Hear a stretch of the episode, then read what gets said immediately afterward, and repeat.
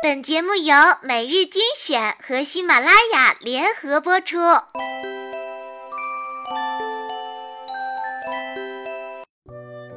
我真的好喜欢你，可是我有喜欢的人了呀。好吧，我懂了，我不会再来打扰你了。傻瓜，你怎么不问我一下，我是不是喜欢你嘞？那你喜欢的是我吗？当然不是啊，因为我只喜欢每日精选。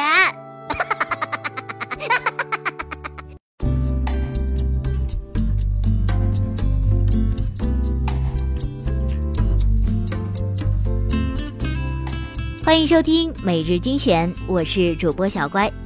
国庆节期间啊，微博上最火的无疑是青岛的天价虾事件。这件事儿啊，也让青岛是彻底的火了。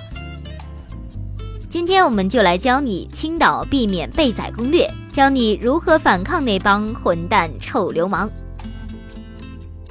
事情是这样的啊，一位游客在青岛吃虾，吃饭前呢说好的一盘三十八元，结账的时候却发现是三十八元一只。真不知道青岛是提前进入了超级超级发达的国家水平，还是货币在青岛贬值的尤其利好，而且不老老实实付钱，老板就要动粗。关键的关键是，警察来了依然敢威胁游客，而且警察也无能为力，让游客付了钱再说。对此，我只想说，青岛的警察们，你们可以去死了！这年头，青岛警察有用，还要人民币干什么呀？好了，愤怒的话呢就到此为止吧。接下来呢，跟大家分享一个我的一个朋友在青岛是如何躲过被宰的。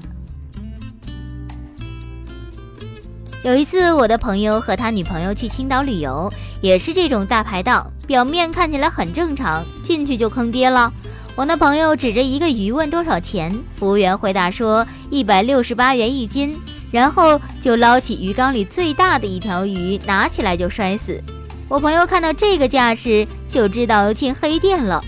不过他真是个机智的少年呐，内心知道进黑店了，外表却表现得非常淡定，不跟服务员争吵，甚至变得更加客气。然后又多点了四五个菜，装作一副不在乎的土豪样子，然后就让他们去煮。趁着他们去煮的时候，他悄声跟他女朋友说，让他女朋友装作接电话，出去外面打电话。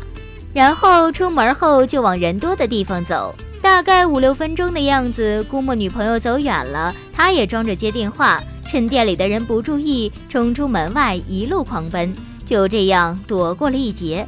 不过说实话，这个操作难度还是挺大的。你要演技好，然后你要体力好，防止别人追砍。你要心理素质强大。最希望的还是青岛政府能真正做事儿管一管。最后的最后，请大家不要一棍子打死青岛人民。山东人民绝大多数和我们一样，都是善良的老百姓。青岛也很美，真的。本期节目就到这里了，我们下期不见不散哦。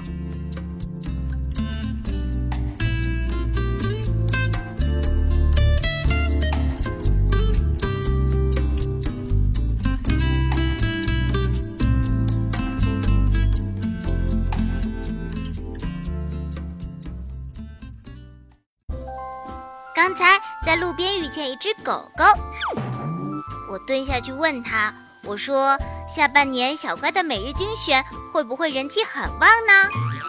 他考虑了一下，说：“旺。”